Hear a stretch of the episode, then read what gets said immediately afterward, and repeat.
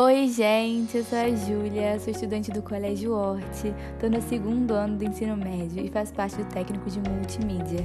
Tenho 16 anos, amo dançar, sou muito fã da Beyoncé e da Rihanna, sou da área de humanas, né?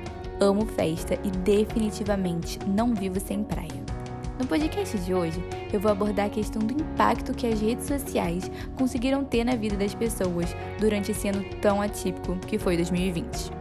Primeiro, é importante a gente abordar que atualmente ocorre um aumento muito grande de pessoas utilizando esses meios de comunicação.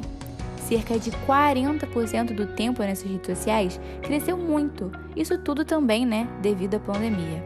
Acontece é que grande parte da população se sentiu muito sozinha nesse período de lockdown e acabou buscando suprir essa necessidade de se comunicar com outro através da internet. Instagram, Twitter e o tão famoso TikTok foram os aplicativos que a galera da faixa etária mais jovem embarcou com vontade. O bom disso foi a distração.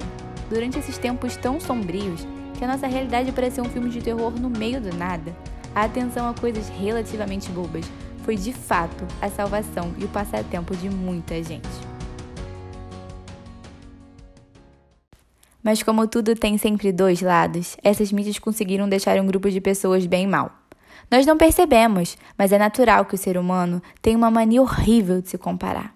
Seja o seu passeio de viagem de fulano, sua roupa com ciclano, o namorado de Beltrano. Isso, que já era comum, aumentou imensamente. E com a chegada do coronavírus, acabou piorando muito. Bom, gente, por hoje é isso. Obrigada por quem ouviu até aqui. Espero que vocês tenham gostado e tenham pelo menos conseguido aprender alguma coisa. Até a próxima. Beijos.